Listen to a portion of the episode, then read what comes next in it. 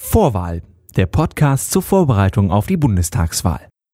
Meine erste Bundestagswahl 2018, das heißt für mich auch das erste Mal mich informieren, was politisch momentan so abgeht und das macht man natürlich am besten in den Medien. Heute unser Thema, Moritz Hohenfellner ist heute dafür da.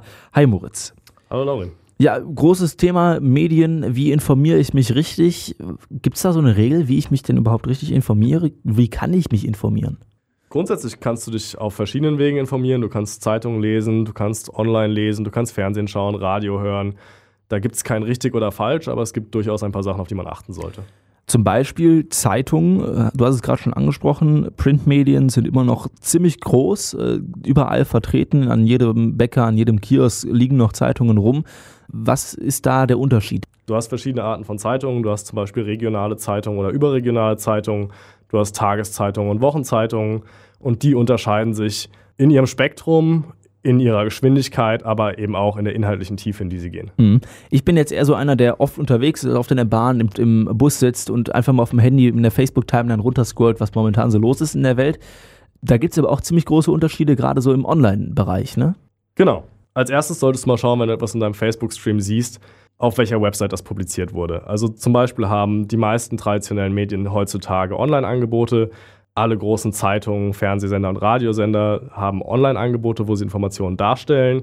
Es gibt aber auch viele Online-Angebote, die reine Online-Angebote sind, wo kein größeres Medium dahinter steht. Und das ist der Punkt, wo man etwas aufpassen sollte. Muss ich dann ein bisschen zweifeln? Also ist das eine Sache auch der Glaubwürdigkeit bei den Sendern? Das ist durchaus ein Thema der Glaubwürdigkeit. Bei den Medien, die an traditionelle Angebote angebunden sind, kann man grundsätzlich die gleichen Maßstäbe anlegen, die wir bei Zeitungen und Fernsehangeboten auch anlegen. Bei denen, die nicht dort angegliedert sind, die frei unterwegs sind, da gibt es große Unterschiede. Es gibt solche, die wirklich sehr gut sind und gerade zu sehr speziellen Themen inhaltlich große Tiefe bieten, wo einzelne Experten einfach zu, zu ihrem Spezialgebiet zum Beispiel bloggen. Das ist durchaus wertvoll. Es gibt aber auch Blogs, die inhaltlich und qualitativ einfach schlecht sind oder teilweise auch einfach falsche Informationen darstellen. Darf man als Journalist denn eigentlich lügen? Also wenn du gerade sagst, falsche, falsche Informationen darstellen?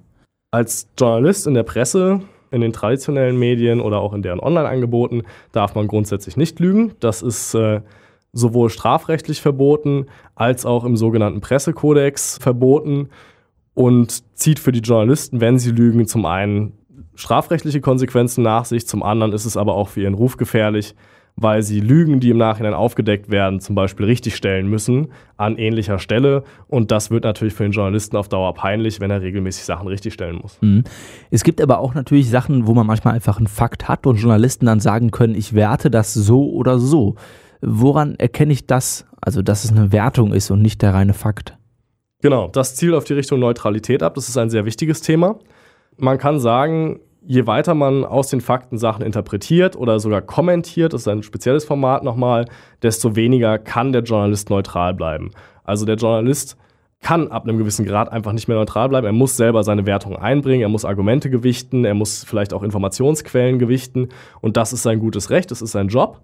Wichtig ist, dass auch wenn der Artikel nicht ganz neutral geschrieben ist, man erkennt, in welche Richtung er geht und warum er in diese Richtung geht, dass er die anderen Positionen auch entsprechend beleuchtet und erklärt, warum er diesen Weg gewählt hat und vor allem, dass das Medium unabhängig ist. Das heißt, dass der Journalist sich selber seine Meinung gebildet hat und die nicht von irgendeiner anderen Stelle vorgegeben bekommt. Also viele verschiedene Varianten, sich Informationen gerade vor der Wahl zu holen. Ich denke, das Wichtigste an der ganzen Sache ist aber, sich aus verschiedensten Quellen Informationen zu holen und dann abzugleichen, was stimmt denn und was stimmt nicht ja, verschiedene Quellen sind auf jeden Fall immer eine gute Idee und äh, auch den traditionellen Medien eine Chance zu geben, also vielleicht auch mal dem Bezahl-Content einer Online-Zeitung eine Chance zu geben. Da gibt es gute Angebote für Schüler und Studenten, ist sicher empfehlenswert. Meine erste Wahl, ich habe gecheckt, wie kommt man denn an die richtigen Informationen mit Moritz? Danke dir. Vorwahl ist ein kostenloses Angebot der JGCL. Weitere Informationen und die Möglichkeit zur Unterstützung findet ihr auf j-gcl.org/politik.